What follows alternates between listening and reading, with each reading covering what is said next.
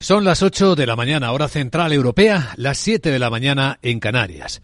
Piedad por el culpable es traición al inocente, decía Ayn Rand. Hoy sería el cumpleaños de la provocadora filósofa Ayn Rand. Buenos días. Renfe les ofrece esta sección.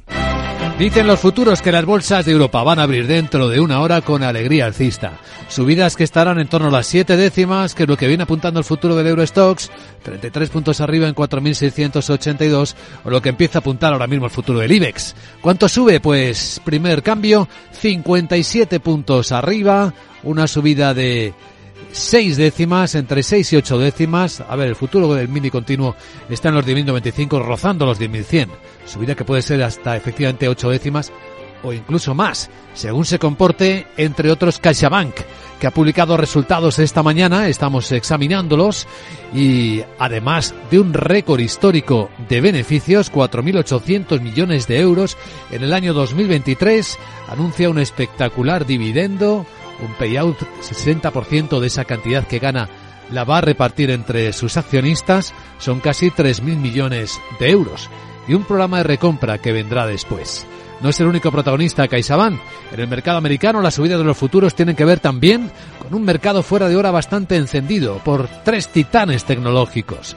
El futuro del SP viene subiendo cinco décimas en 4.954, pero lo que viene subiendo de una forma muy encendida es la cotización de Meta, Facebook, tras publicar sus cuentas, tras repartir el primer dividendo de su historia, tras anunciar un programa de recompra de acciones por 50 mil millones de dólares.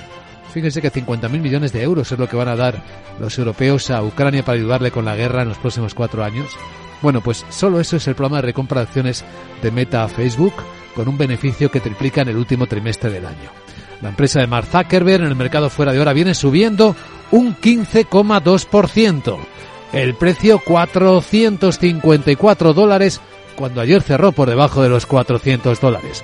Viene subiendo también Amazon, tras sus cuentas, un 7% y viene bajando Apple un 2,9%.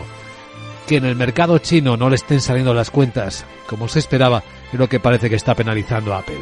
Bueno, de eso nos ocuparemos después, ahora enseguida de los agricultores, con nuestro invitado capital a quien saludaremos en unos minutos antes de que se reúnan con el ministro de Agricultura de España vamos a conocer eh, los detalles de lo que van a pedir con Román Santalla, secretario de Ganadería de UPA.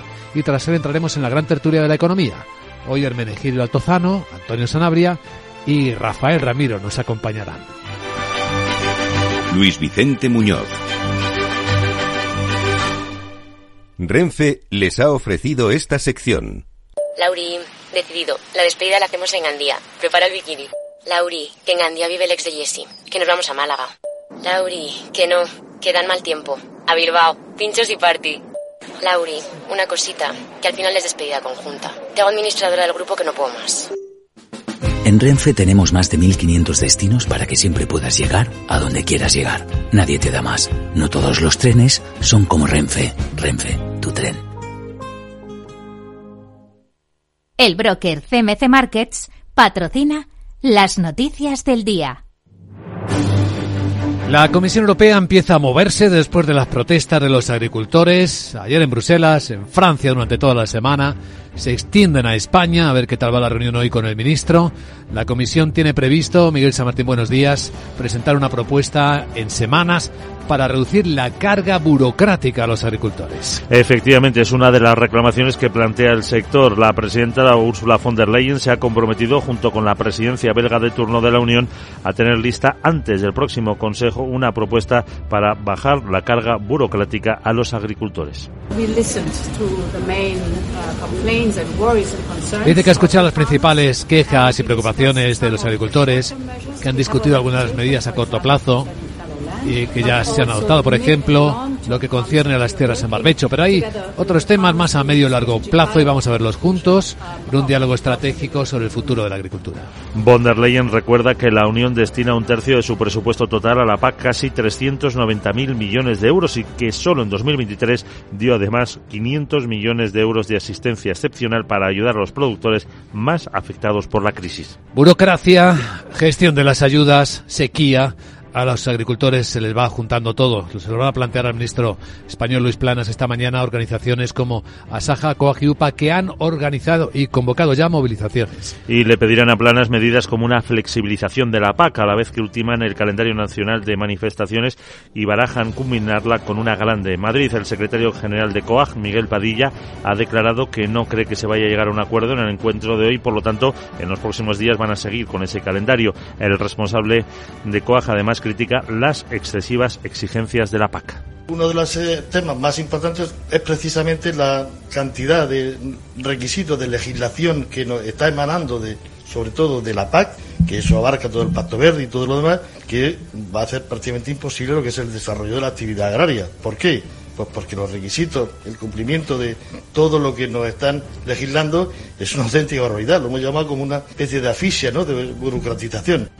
Las cooperativas agroalimentarias de España también piden un diálogo inmediato de alto nivel en la Unión para abordar el reto medioambiental de agricultura y ganadería. Y de los temas geoestratégicos importantes seguimos pendientes de si se alcanza un alto el fuego con tregua y pausa humanitaria con intercambio de rehenes entre Israel y Hamas. Parece que Hamas dice que eso depende de que Israel acepte liberar varios de sus altos cargos. Efectivamente, el negociador de Qatar en cualquier caso se muestra optimista y cree que se podría alcanzar la tregua en breve, que sería de unos 40 días. El jefe de la diplomacia estadounidense, Anthony Blinken, va a regresar a Oriente Próximo en los próximos días, lo que indica la cercanía de un acuerdo. De todas formas, el secretario de Defensa, Joyce Austin, dice que la situación en la zona es complicada.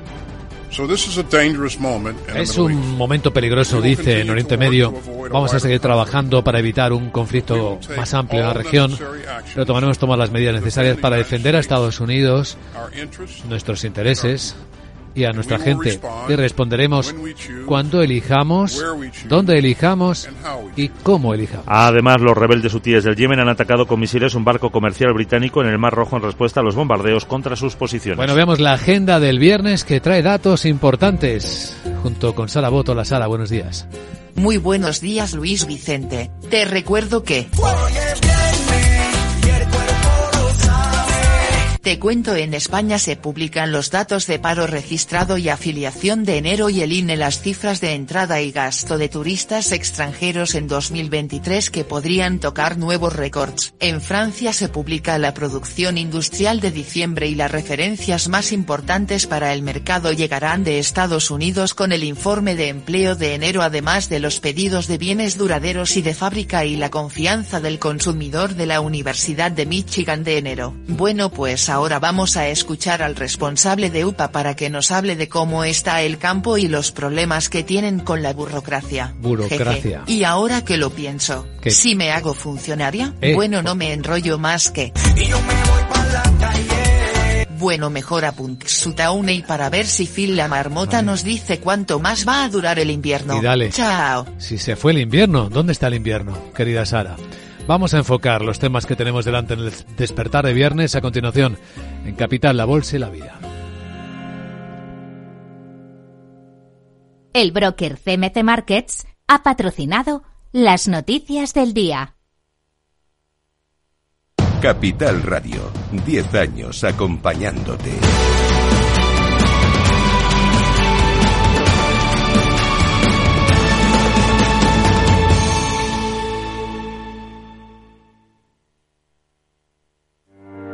Descubre el lado más verde de la economía y las empresas en una nueva newsletter de Capital Radio. Todas las claves de la semana sobre ESG en un mismo sitio. Suscríbete en capitalradio.es a claves ESG y recibe los contenidos del lado más sostenible de las empresas.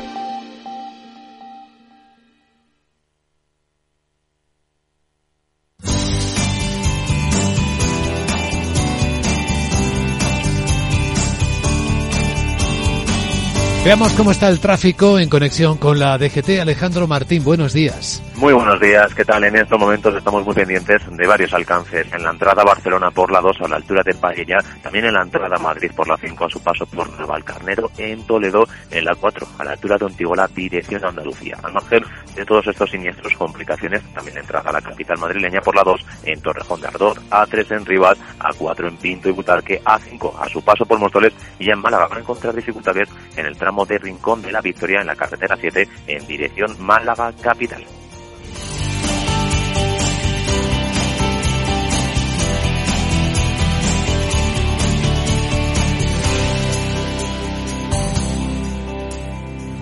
Capital, la Bolsa y la Vida, con Luis Vicente Muñoz.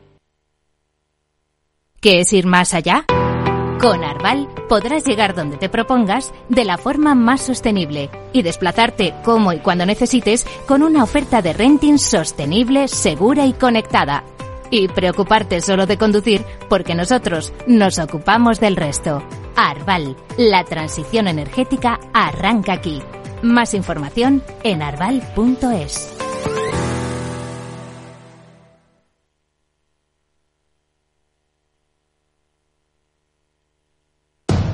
Diez años contigo. Capital Radio.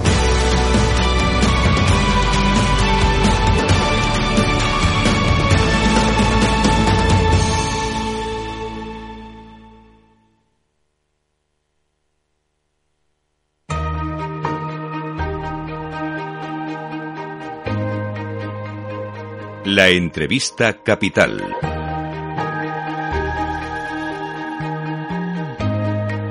Luis Vicente Muñoz.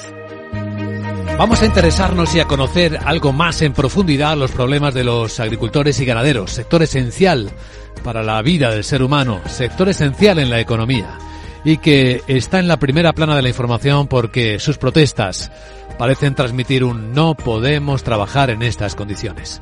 Lo vimos ayer en Bruselas, en pleno Consejo Europeo. Hemos visto cómo el Consejo ha tenido que escucharles. Estamos viendo las movilizaciones en Francia, con perjuicio también a los colegas agricultores de otros países. Y estamos viendo los anuncios de movilizaciones en España. Incluso estamos a minutos, a horas de una reunión de las organizaciones agrarias, de las más importantes con el ministro, para hablar de estas cuestiones. Nos acompaña en Capital Radio Román Santalla, secretario de Ganadería de UPA, una de las grandes organizaciones eh, agrarias españolas. Román, ¿cómo estás? Muy buenos días. Hola, muy buenos días. Pues eh, a ver si nos ayuda usted a entender un poco más de cerca los, eh, los problemas, los que son más importantes para agricultores y ganaderos. Burocracia, exigencias medioambientales, la PAC, la Política Agraria Común, las famosas ayudas al campo. ¿Qué es lo que no les está funcionando? Bueno, yo creo que usted lo ha empezado bien y ha empezado por la burocracia, porque todos los temas medioambientales, eh, todos los temas eh, relacionados eh, con el cambio climático y la reducción de las emisiones, los retos y los objetivos que tenemos como sociedad de cara al año 2030-2050, todo eso yo creo que podemos compartirlo, pero el problema es cómo llegan, cómo llegamos los agricultores, yo soy ganadero, cómo llegamos los ganaderos a todo eso. Y ahí es donde tenemos las grandes dificultades, porque es literalmente imposible llegar con el nivel de burocracia que en estos momentos tenemos para afrontar los retos inmediatos y los retos del futuro, es absolutamente imposible llegar. Es decir, son retos imposibles para nosotros. Y por eso la gente está en una situación de pesimismo y de nerviosismo que aún querían hacer las cosas muy bien, insisto, querían hacer las cosas muy bien, le es imposible por la, por la cantidad de, burocracia y por, y por las cuestiones totalmente radicales y utópicas que nos plantean. Eh, ¿Puede, puede, Román, ¿Puede Román hablarnos usted en primera persona, en su caso como ganadero, cómo se le cae encima la burocracia? O sea, ¿qué, qué le exigen? ¿Qué tiene que hacer para trabajar? Bueno, yo, yo tengo una granja de vacas, ahora mismo estamos en, pleno ordeño, pues aquí pues eh, con, con el trabajo más importante que tenemos a diario. Pero Mire, aparte de, de, todo el, el, problema, porque somos también agricultores para, para producir alimento para nuestras vacas, pero toda la montaña de burocracia y de papeles que se nos, eh, que se nos pone encima.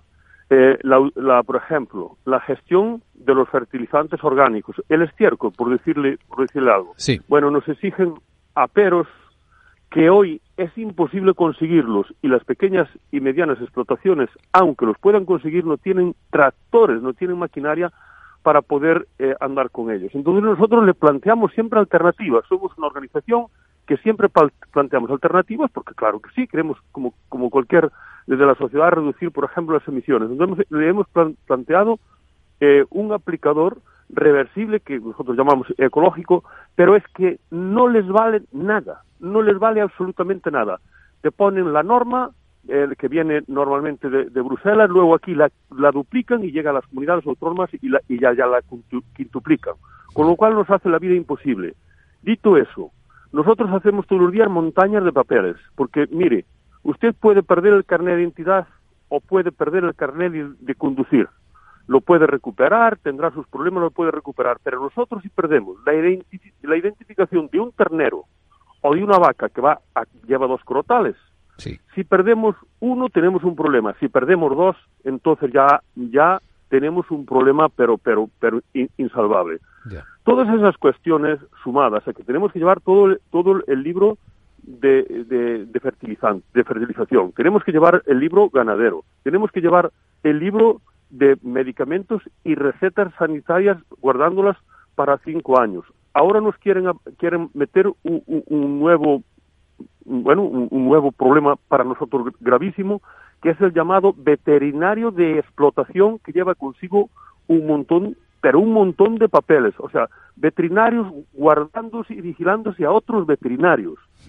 Y luego, ya para el colmo, el, sistema integral de gestión de las explotaciones ganaderas, que bueno, y eso ya es literalmente imposible cumplirlo porque por, por, por, por impedirnos nos impiden hasta que entre el polvo a la granja. Y, y ya me dirá usted como yo puedo hacer para que no me entre el polvo o las moscas a la granja. Si hago todo lo posible, pero es que es que me es materialmente imposible cumplirlo. Bueno, pues todas estas cuestiones son las que tienen a la gente, pues, eh, si me dice, mm, con las pelotas hinchadas, porque es absolutamente imposible poder gestionar esto. Y luego, bueno, pues todo lo que hay alrededor de toda esta burocracia, porque que no te falle nada, que no te falte nada, porque todos son sanciones, todos son problemas. Y nosotros lo que tenemos que hacer es seguir produciendo buena leche, buena carne, buenos alimentos, sanos, seguros, de calidad y, a precios asequibles como lo estamos haciendo, pero si nos meten toda esta burocracia, esta montaña de papeles, no es que ya no, encontremos administrativos o administrativos suficientes para hacerlos, es que es absolutamente, son retos imposibles eh, de salvar. De ahí que la gente pues esté eh, muy nerviosa y que esperamos que hoy en la reunión con el ministro de Agricultura estos pequeños, grandes detalles que yo le estoy citando, podamos avanzar, podemos, podamos sentarnos y, poder, y ponerle sentido común, porque en este caso concreto no le estamos pidiendo dinero. Lo que le estamos diciendo es que nos saque esas montañas de burocracia que, que, que aunque queramos somos incapaces de gestionarla. Lo explica usted muy bien, yo creo que lo hemos comprendido perfectamente al escucharle, Román. Son normas, eh, legislación europea de la Unión Europea, pero ¿entiende usted a sus colegas franceses cuando se manifiestan y montan a que están montando porque dicen que es que ellos además tienen un escenario peor, con más normas todavía encima de las europeas? Bueno, lo, los entiendo en gran parte, porque eh, la solidaridad entre nosotros, lógicamente, tiene que existir porque hay eh, planteamientos comunitarios que, desde el principio eh, le hemos dicho que eran muy difíciles, muy complicados, porque aquí todo el mundo habla de digitalización, nosotros ya con el libro digital, pero después resulta que no tenemos Internet. No llega el Internet por fibra, por ejemplo, y el que llega, por llega como llega, con, con cortes permanentes. Entonces, todo eso no lo mira. En vez de afrontar los retos del 2030, ahí están, vale, pero en vez de afrontarlos con calma, con tranquilidad, dándole a, la gente tiempo suficiente para poder asentarse, para poder formarse, para poder cumplirlo, si, usted me permite, pues no, no, no, a palos permanentemente, porque porque de Bruselas salen las cosas como salen, ya salen siempre, eh, y voy a repetir la palabra, con un planteamiento utópico y radical. Hmm. Luego llegan los estados, como el Estado español, y quieren ser los primeros de, la clase, y, la, y la duplican. Y luego ya no le digo nada cuando llega a los territorios y las comunidades autónomas, que le entra caganera y entonces la quintuplican. Entonces nos hace la vida imposible, totalmente imposible. Entonces hay cuestiones que, como le digo, eh, podemos estar de acuerdo. Luego hay otras cuestiones que mienten descaradamente cuando hablan de la calidad de los productos españoles. España hoy es puntera en cualquier tipo de producción eh, no le digo nada frutas hortalizas, pero no, le digo nada yo de, de los lácteos, de la carne, eh, del aceite de oliva. Es puntera, eh, pero bastante mejor que Francia. Nosotros no lo vamos diciendo por ahí, pero bastante mejor que Francia, entre otras cosas, porque nos acompaña también en muchos casos pues eh, la, la, propia climatología, aunque este año es absolutamente adversa, como, como ustedes saben bien. Y luego sí que tenemos temas en común, que es que muchas reglas aquí y luego lo de importar de terceros países, de Marruecos, de Mercosur, etcétera, etcétera, a eso, eso barra libre. Claro, esa doble vara de medir yo creo que la vemos todos y la, y la tiene que ver la sociedad también en general porque eso no se sostiene. Es acabar con lo bueno que tenemos y dar entrada, bueno, pues a, a otros productos que desde luego ni, ni, ni, ni de broma tienen por lo menos el sistema de seguridad alimentaria que nosotros tenemos aquí en Europa y en España. Pues lo ha planteado usted con una extraordinaria claridad que le agradecemos. Don Román Santalla, secretario de Ganadería de UPA, le enviamos un saludo cordial y mucho ánimo.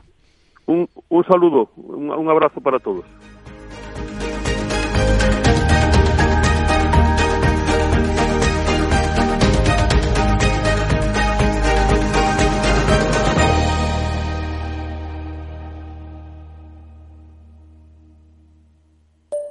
Mario, que eso de que no te da tiempo a pillar el tren. No te preocupes, que lo he mirado y hay un tren cada hora. Así que nada, salsero, duchita fría, cafetito para la resaca y ya te estás viniendo que está tu ahijado y toda su clase esperándote. Niños, saluda al Tito. ¡Tito! En Renfe tenemos la mayor frecuencia de trenes de este país. Nadie te da más. No todos los trenes son como Renfe. Renfe, tu tren.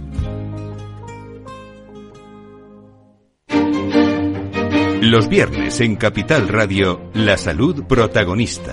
Valor Salud. Industria, pacientes, profesionales y directivos del sector. Investigación y todas las áreas del mundo de la salud y sanidad con los expertos y destacadas empresas. Valor Salud. Cada viernes a las 10 de la mañana, la salud protagonista con contenidos claves y un estilo propio. Valor Salud. Con Francisco García Cabello.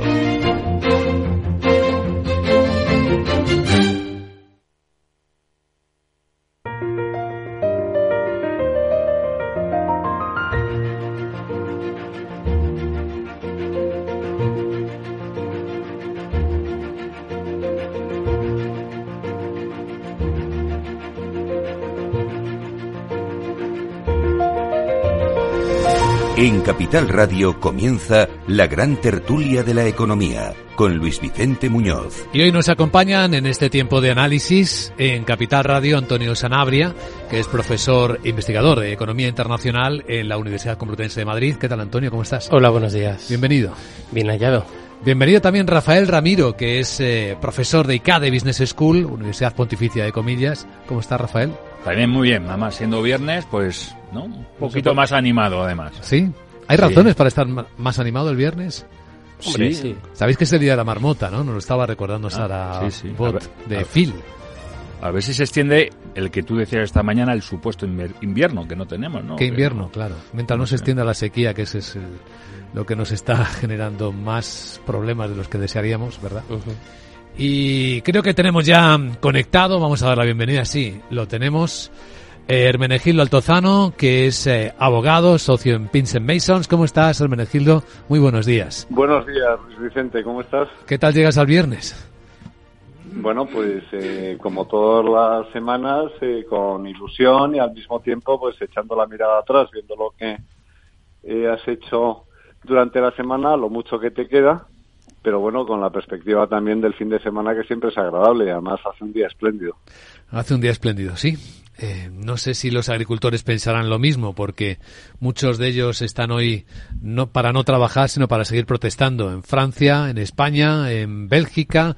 Habéis visto que la Comisión Europea ha empezado a moverse y ha aceptado ya plantear reducciones de burocracia. Que sea este el primer problema por el que están clamando los agricultores es, es más que Es- llamativo. es, ¿eh? alucin- es alucinante, o sea, es, es decir, que un agricultor se tenga que convertir o tenga que dedicar una parte significativa de su jornada a rellenar papeles para que una persona que no tiene absolutamente ni idea de cómo se gestiona el campo, de cuál es el proceso de siembra, de cuál es el proceso de recolección, de cuál es el proceso de almacenamiento, de cuál es el proceso de distribución, le tenga que decir lo que puede plantar o lo que no puede plantar.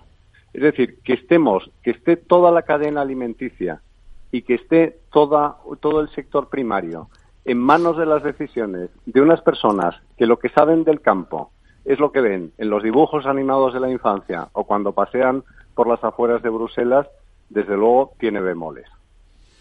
¿Cómo estáis siguiendo este asunto, Rafael? Bueno, yo personalmente tengo vínculos ¿no? con, con el campo, eh, agricultores que tienen sus propias tierras y, las tienen arrendadas, porque también hay mucha tierra que están arriendo porque básicamente no hay gente que quiera o que pueda trabajar en el campo. ¿no? Yo realmente no les llamo agricultores, ellos se llaman jardineros, ¿no? con, con el enfoque que le da la Unión Europea, realmente lo que te están pidiendo es ser jardinero, no agricultor, ¿no?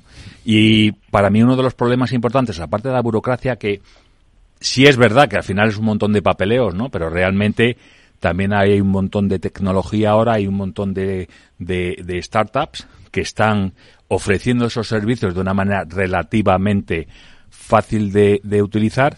Para mí el gran problema que se tiene, aparte de la sequía, que eso, eso es lo que es, creo que es eh, la falta de, de personas que realmente eh, quieran trabajar en el campo y no la hay, es muy difícil. Pero no porque solo... no es rentable, ¿no? Porque si fuese rentable aparecerían personas interesadas. Bueno, ¿no? hay de todo. También es verdad que, que el campo requiere un, una dedicación de horas Sí. que tradicionalmente a todos, mira, ahora hemos empezado todos, eh, ¿qué tal el fin de semana? Joder, me lo voy a pasar bien. Eso no existe en el, no. en el campo. Y bueno, y hay ciertas temporadas que ya es incluso de noche, ¿no? O sea, cuando te llega la época de la siembra o, o de la recogida o, del heno, o sea, llega un momento que no lo puedes hacer. Yo justo eh, mañana iba a ir a, a una, en Toledo, ¿no? Una, una unos, unas tierras allí, no pueden porque están de saneamiento a la vacunación y entonces el sábado están trabajando vacunando pues todo el ganado, ¿no? Entonces, la burocracia, por supuesto, eh, pero para mí lo, importante es que no hay cambio generacional. Eh, creo que la edad media son casi 60 años, ¿no? Del agricultor. Y yo, en la parte que yo conozco, es que no hay gente, primero, que quiera quedarse y segundo, por supuesto, con los horarios, con el sacrificio y con los sueldos que se pueden pagar para que pueda ser medianamente rentable. Sí, es que nos ocupamos poco del sector primario, pero es, es esencial para nuestra vida, Antonio. Claro, eh, tan esencial que lo que lo que lo disfrutamos todos los días. Y todas las personas. Y todas las personas. Eh, es. Exacto. Um, bueno, con respecto a la burocracia hay una pequeña contradicción en ese sentido. Eh, y es que esa burocracia eh, seguramente que tampoco quieran que se quite en la medida en que esa burocracia es consecuencia de una política proteccionista del sector agrario con respecto al, al afuera de la Unión Europea. Seguramente que es mejorable, pero la única manera de eliminarla sería dejar el libre comercio con respecto a los productos agrícolas. Seguro que los agricultores y ganaderos, eso especialmente en Francia, digo porque son los que más se movilizan contra eso, no quieren. Eh, es un problema, eh, todo, obviamente, cualquier coste adicional de mm, tener que dedicarle tiempo, no a tu trabajo, no a tu labor, sino a dedicarte a labores burocráticas, es un problema. Todo lo que sea reducirlo, bienvenido sea. Pero, al mismo tiempo, creo que no es el principal problema de la, del sector agrario. Lo estamos viendo. Eh, para alguien de ciudad, que no llueva, pues es simplemente que te dejas el paraguas en casa. Sí. O saber qué abrigo ponerte cuando vas a salir. Sí, incluso que hace bueno. Exacto. Hasta lo, hasta lo disfrutas. Exacto. Sí. Incluso decimos que hace bueno. Para el agricultor es un drama. Lo estamos viendo en Cataluña ahora con una emergencia climática. En algunos lugares de Andalucía están igual. Bueno, todo lo que se levante está en esa, en esa situación.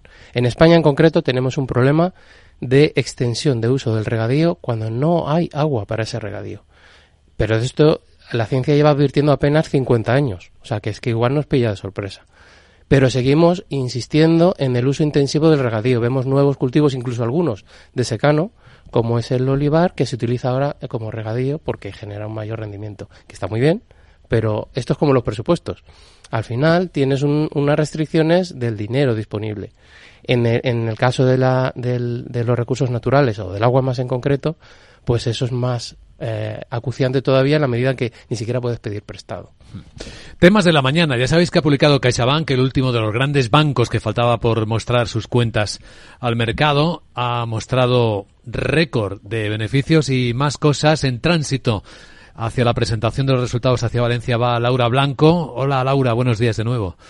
Buenos días, Luis Vicente. Rumbo a Valencia, la presentación de resultados de CaixaBank 2023 pasará a la historia como un año de resultados récord para los bancos españoles y también de muchísimos dividendos. CaixaBank también presenta un beneficio récord, más de 4.800 millones de euros, y nos dice que el 60% lo destina a dividendos, cerca de 2.900 millones de euros que va a repartir entre sus accionistas. Con los resultados de CaixaBank ya tenemos encima de la mesa los 26.000 millones de euros de beneficio de los cinco grandes bancos cotizados en el IBEX 35 a la espera de Unicaja. Tres patas apoyan los beneficios récord de CaixaBank. Por un lado, el impacto de la subida de tipos de interés. El margen de intereses crece un 54%. Por otro lado, el negocio de seguros, que crece un 24%. Y por otro lado, productos fuera de balance. Fondos, seguros de ahorro, planes de pensiones con un incremento del 34%. Mejora la rentabilidad Caixa por encima del 15%. La mora se contiene en el 2,7% y aunque caen las comisiones. La entidad, como decimos, presenta resultado récord llamativo en 2023. De manera global, el crédito sano concedido por CaixaBank ha caído, pero sube en la recta final de 2024. Anticipo de que se está percibiendo actividad económica en nuestro país. Sube la producción hipotecaria, la producción de consumo y los créditos a empresas. Gracias, Laura Blanco. Ampliaremos, pero podemos ir haciendo algunas reflexiones al hilo de estas ideas y números que acaba de compartir Laura Blanco, Hermenegildo.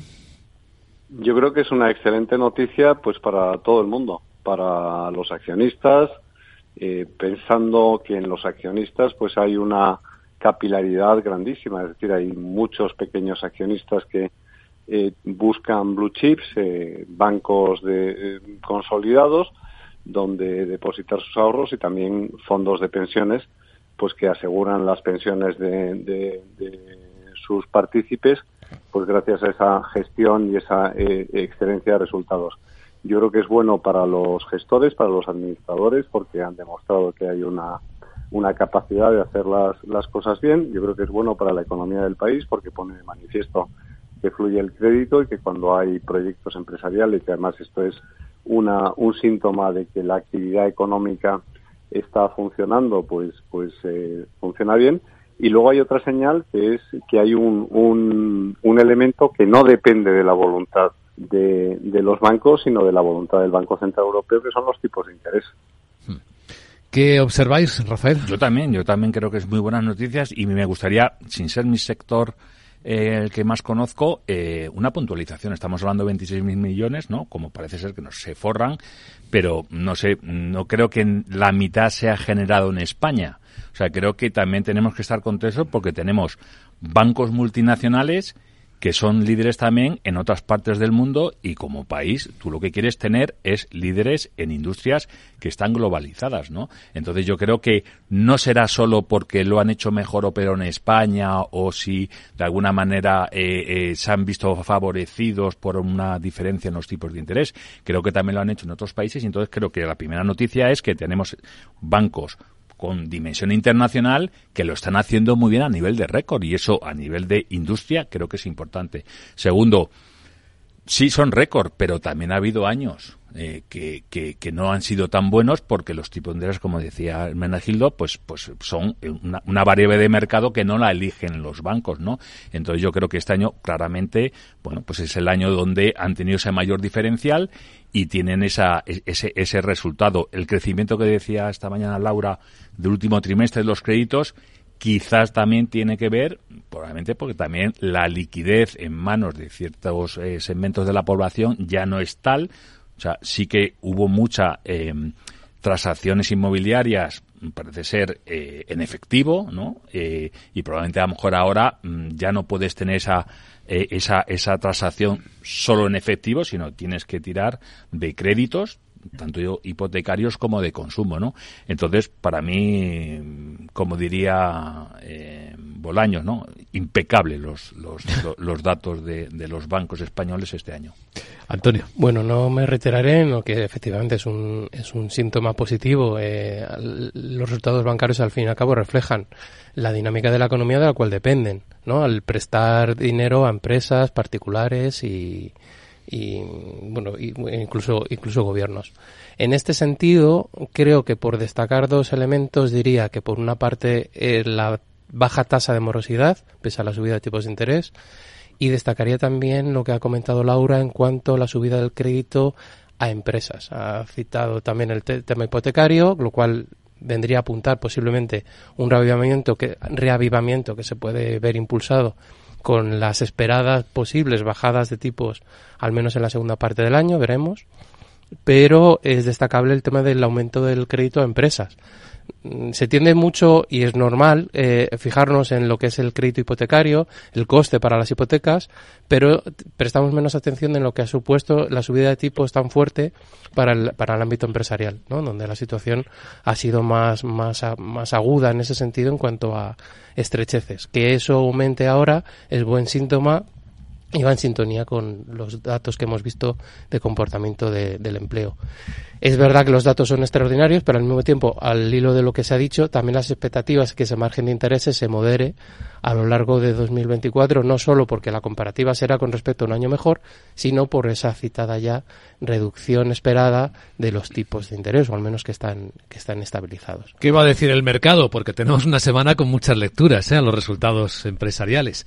Pues podemos dar pistas, porque acaba de comenzar, eh, se ha abierto la toma de posiciones en CaixaBank, se empiezan a introducir órdenes tras esta información, y lo que vemos es, bueno, CaixaBank cerró ayer a 3,91 euros por acción, 3,91, 3,92. Pues eh, las órdenes que se van introduciendo son a 3,96. Así que esto apunta a una subida. Voy a contaros cómo abren las bolsas. Hoy va a haber fiesta, ¿eh? Y continuamos en la gran tertulia de la economía.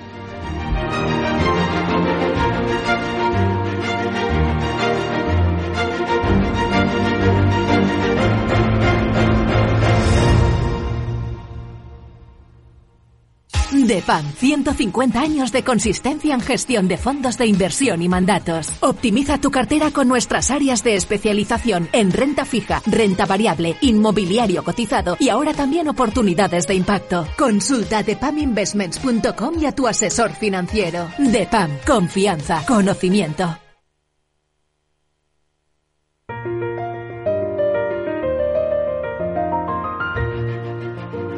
La gran tertulia de la economía, solo en Capital Radio. Voy a adelantaros cómo viene el viernes en las bolsas de Europa. Hay alegría, y viene alegría exportada del mercado americano, y hay alegría propia también por los resultados que se van publicando en Europa. Antes del informe de preapertura, puedo adelantar que el futuro del IBEX viene eh, subiendo ahora mismo 75 puntos, o lo que es igual, entre 7 y 8 décimas pequeño hueco alcista cercano al punto porcentual que lo va a acercar a los 10.100 puntos, 10.090. Ahí está. El futuro del Eurostox viene subiendo igual, siete décimas en 4.683. Y el americano, después de que ayer Wall Street diera otro buen espectáculo, y eso que se publicaron al cierre los resultados de los tres titanes tecnológicos que ahora vamos a comentar, pues viene subiendo el futuro del SP cinco décimas a 4.953 puntos según las pantallas de XTV. Si inviertes en bolsa, esto te interesa. XTB, tu broker con más de 15 años en España, tiene la mejor tarifa del mercado para comprar y vender acciones 7Fs. No pagues comisiones hasta 100.000 euros al mes. Si inviertes en bolsa o quieres empezar, más sencillo e imposible. Entras en xtb.es, abres una cuenta online y en menos de 5 minutos compra y vende acciones sin comisiones. Además, con atención al cliente las 24 horas del día. ¿A qué esperas? Miles de clientes ya confían en xtb.es. Un broker, muchas posibilidades. xtb.es A partir de 100.000 euros al mes, la comisión es del 0,2%, mínimo 10 euros. Invertir implica riesgos. Bueno, qué espectáculo está dando en el mercado fuera de hora Meta, el padre de Facebook, la empresa de Zuckerberg. Además, qué curiosa esta semana con el mal trago que pasó Mark Zuckerberg ante el Senado americano con las acusaciones de familias que han sufrido tanto por el, el, impacto que tienen los adolescentes las redes sociales, pues justo después de ese mal trago ha publicado resultados impresionantes, o sea, por tres los beneficios del último trimestre, va a repartir el primer dividendo de su historia, que ya es larga, y claro, se ha desatado la euforia entre los inversores de Meta. Eh, y además es que ha anunciado un programa de recompra de acciones por 50 mil millones de dólares el mismo que toda la ayuda que va a dar la Unión Europea a Ucrania en los próximos cuatro años. ¿eh? 50.000 millones, para que tengamos una idea de el enorme volumen con el que va a, a ver qué palabra utilizo, va a mover su propio mercado. Eh, un 15,2% viene subiendo en el mercado fuera de hora ahora mismo Meta. Ayer cerró a 394, pues está en 454. Rafael, ¿esto te gusta? ¿Qué, puedes decir? Bueno, me gusta, pero me da un vértigo que me estoy agarrando a la silla, ¿no? O sea, eh, al final, eh, estas tecnológicas, las siete magníficas, ¿no? Que habla ahora todo el mundo, eh, está en unos niveles de, de, de, valoración y de crecimientos que un 15% parece hasta poco, ¿no? Eh, yo creo que hay que ir por partes, ¿no? Eh, una parte es, eh, eh, bueno, lo que ha hecho Meta el último año, que no ha sido el que más, de los siete, el que más se ha revalorizado, y todas están haciendo un ajuste de, de, de operaciones y de, y, de, y de empleo, ¿no? Que también no viene solo por arriba, sino viene por abajo también los efectos. Y bueno, una cosa es lo que es la operativa y otra cosa es eh, cómo se valora en el mercado, porque todo el mundo ahora parece ser, ¿no? Incluso los gestores de fondos tienen que tener las siete magníficas en sus carteras porque si no, no hacen rentabilidades, ¿no? Hay análisis de que los 493 valores del Standard Poor's 500 que básicamente no son nada sin, sin eh, comparado con los otros siete. A mí lo que me parece es que todavía la inteligencia artificial está en un, no sé si es un boom, pero me gusta poner un ejemplo por el, mundo de cuando teníamos los patinetes y todo el mundo estaba lanzando empresas de patinetes, porque iba a haber patinetes y había no sé cuántas startups, unas valoraciones, y yo decía en aquel momento que no había que invertir en quien tenía ¿no? el, el, negocio de la movilidad en patinetes, sino el que producía patinetes. ¿Por qué? Porque te lo compraban a un precio antes de fabricarlos, ¿no? Aquí en la inteligencia artificial tenemos que tener en cuenta que ahora mismo lo que se está de alguna manera valorando es en quién va a ser posible, se supone, una utilización y una creación de la inteligencia artificial. Pero luego, ¿quién va a pagar por realmente los servicios eh, que se supone que van a ser mejores por la inteligencia artificial? Y yo creo que todavía no hemos entrado en esa fase. Ahora hay como un boom porque parece ser que está todo el mundo construyendo, vamos a decir, y ahí están las siete magníficas, todo lo que es la infraestructura ¿no? Eh, básica de lo que es la inteligencia artificial, pero todavía no tienes un App Store, digamos, o en este caso un OpenAI Store, donde tengas aplicaciones ya sea de consumidores como de empresas, donde al final tengas unos recurrentes. O sea, todavía no ha llegado eso. ¿eh? Ya pasó en, en, el 3G en el móvil, el 4G, y entonces, bueno, sí, todavía seguirán valorándose, pero yo todavía sería cauto desde un punto de vista de negocio, si realmente luego se va a realizar esas expectativas que utilizan los inversores a la hora de decir cómo van a venir los ingresos a, futuro. Esta explicación, para no usar la palabra quizás puede haber una burbuja. Bueno, Pero, el que eh, tuvo, el que tuvo como yo stock option en el 2000, que yo iba con mis stock option aquí, ta, que todo valía, todo valía y luego al final no valió nada, no es igual, no digo que no, hay gente que está diciendo que hay compartir pero yo creo que sí. Hay una burja, pero también financiera. Es que todo el mundo se concentra en los siete. La estructura de las inversiones va todo a esos siete. Hay índices que trabajan sobre eh, qué tienes que tener. Y entonces todo el mundo compra Meta, que como hacemos, eh, en broma decíamos que ahora cambiará el nombre a, IA, ¿no? Inteligencia Artificial, ¿no? Pues cambiará el nombre, porque recordad que se cambió el nombre a Meta porque el, metaverso. iba a ser la siguiente plataforma y se quedó ahí. Yo no digo que vaya a ocurrir, porque yo no soy ningún experto tecnológico, pero ojo, que tenemos muchos ejemplos en el, eh, en, el sector de tecnológico, desde los móviles y tal, donde ha habido muchos hype de estos y luego se ha quedado en lo que se ha quedado. ¿Menegildo? Sí, no, a mí la, reflexión es, es, la siguiente, es decir, ¿cuáles eran las 10 primeras empresas mundiales por capitalización bursátil hace 20 años y cuáles son ahora? ¿Y qué empresas existían o no existían hace 30 años y ahora son las principales empresas del mundo? Es decir, Aquí hay eh, eh, prueba y error y el hecho de que se hablara del metaverso como la gran eh, panacea, etcétera, pues ha demostrado que se queda orillada, pero no por eso las mm, empresas tecnológicas dejan de ser ahora mismo los motores de la economía mundial y eso es un cambio de paradigma. Hace 25 mm, años tú hubieras dicho, ¿dónde vas voy a invertir? Pues en General Electric o Coca-Cola o en Exxon Mobil o en cualquiera de las empresas petroleras. Eh, la realidad ha cambiado. Y, la, y eso es una muestra de que lo que se llama el, el, capitalismo destructivo, es decir, que lo que hace es pues ir evolucionando, ir eh, eh, generando nuevas oportunidades y eso es una magnífica noticia. Es decir, es que Mark Zuckerberg hace 25 años era nadie. Hmm. y hoy es una de las personas, de los empresarios más influyentes del mundo. ¿Por qué? Pues porque tuvo una idea, la puso en marcha, la desarrolló, eh, tuvo el entorno adecuado para que germinara, para que floreciera y hoy tenemos ese resultado que beneficia a miles de millones de personas. Porque si alguien dice que las redes sociales no son beneficiosas, vamos a hacer el, el, ejercicio de suprimirlas durante un mes a ver qué es lo que ocurre. también hay gente que dice que son muy perjudiciales. ¿eh? Bueno, es perjudicial según el uso que le des. También es perjudicial eh, la bebida de vino, eh, la ingesta de vino en función de lo, lo, que comas y también es perjudicial la ingesta de, de aspirina si te tomas un bote entero y también es perjudicial ponerte al sol si, si, o caminar por el sol si lo haces sin protección solar con una radiación X y también es perjudicial sentarte a estudiar durante 27 horas seguidas. Quiero decir, que es que el, el, el, el tomarla, lo del otro día de las familias es una caricatura, porque además es que tomas la parte por el todo y eso se llama falacia de composición. O sea, decir que las familias, representando a todas las familias mundiales, están preocupadas por el uso de las redes sociales, oiga, no me cuente usted historias porque aquí lo que hay es otra intención más latente o más sutil que es controlar o regular o intervenir en una en una industria pues que tiene eh, muy muy difícil esa regulación o esa intervención. Y es lo que pasa siempre. Es decir ponerle vallas al campo es muy complicado. Pero en todo caso en todo caso por, destacar una parte una parte que se ha citado y que, no creo que es bueno que no pase de soslayo que es la parte más más más macro en este sentido mm, es verdad que, por ejemplo, eh, Zuckerberg viene de presentar unos resultados con unas pérdidas mil millonarias y ahora unos récords de beneficios.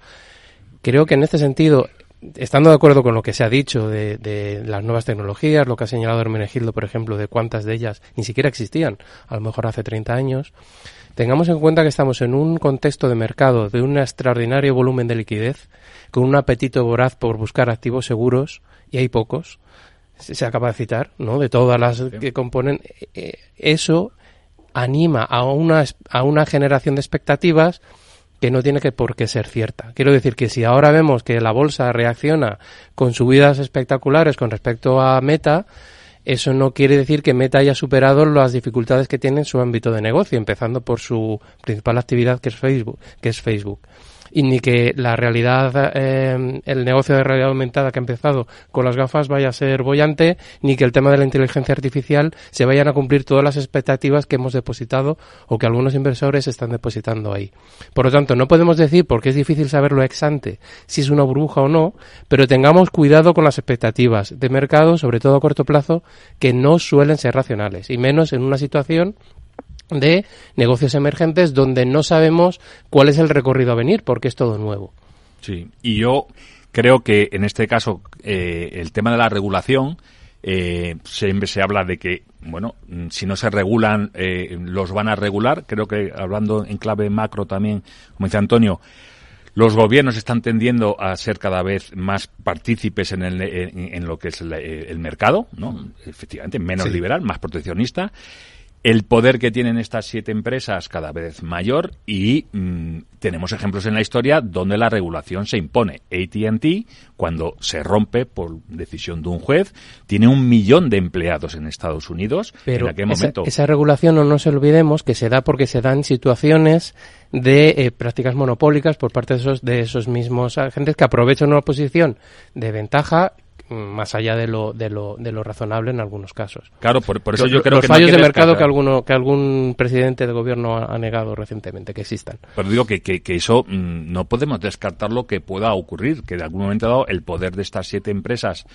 en el, no solo por ellas mismas, sino el que no permitan desarrollar alrededor, pues alguien quiera meterle mano, ¿no? Sobre todo en, la, en, esta nueva época que tenemos desde que llegó Trump en la primera vez a Estados Unidos, donde cada vez más hay proteccionismo, la lucha con China, y entonces yo en ese sentido, por supuesto, tecnologías están ahí. La cuestión es, bueno, esas valoraciones, esos crecimientos, ¿realmente va a tener esa rentabilidad? Bueno, yo no lo sé, no creo que nadie lo sabe. Es la gracia del, mercado. Del mercado, efectivamente. Nadie sabe el futuro. Yo como digo en clase, ¿quién sabe el futuro? Pero el futuro es qué va a ocurrir el menudo de que viene, nadie. Como digo yo, dime, nadie, ni, ni más, ni, ni Biden, ¿quién? Nadie. Y eso es lo bonito del futuro, ¿no? Bueno, sabemos que el presente existe y ahora mismo Meta vale más de un billón de dólares. Y quien tenía ayer un título de Meta en el bolsillo y tiene un 15% más de valor. Eso sí si lo realiza, si lo realiza. Si lo vendes ahora. Lo vende ahora. No, no, es una realidad y además el mercado funciona y aunque se base en expectativas las cotizaciones de las empresas, pero forman parte también de la, de la economía real y, quien tenga inversiones que son, además la ventaja de cotización, de la cotización en bolsa es que son, eh, hay liquidez, eh, que son inmediatamente líquidas, es, salvo que obviamente intervenga el regulador y suspenda una cotización, pero tú sabes que tienes liquidez, tú tienes acciones de Telefónica, acciones de BBVA, acciones de Santander, de lo que quieras, de empresas cotizadas, ya puedes subir o bajar, sabes que vas al mercado y vas a vender tus acciones. Cuando son líquidas, efectivamente, esa es una garantía. Cuando son menos líquidas, pues ya sabes que puede tener algún algún imprevisto eh, por el camino. La gran tertulia de la economía, hoy con Antonio Sanabria, con Rafael Ramiro y con Hermenegildo Altozano. Gracias a los tres, buen viernes, buen fin de semana. Buen fin de semana. Buen, fin, de, semana. Si te consideras un apasionado de los mercados financieros y te interesa la bolsa, debes saber que comprar o vender acciones y ETFs con XTB no tiene ninguna comisión hasta 100.000 euros. Abre tu cuenta 100% online en 5 minutos. Un broker, muchas posibilidades. XTB.com. A partir de 100.000 euros al mes, comisión del 0,2%, mínimo 10 euros. Invertir implica riesgos.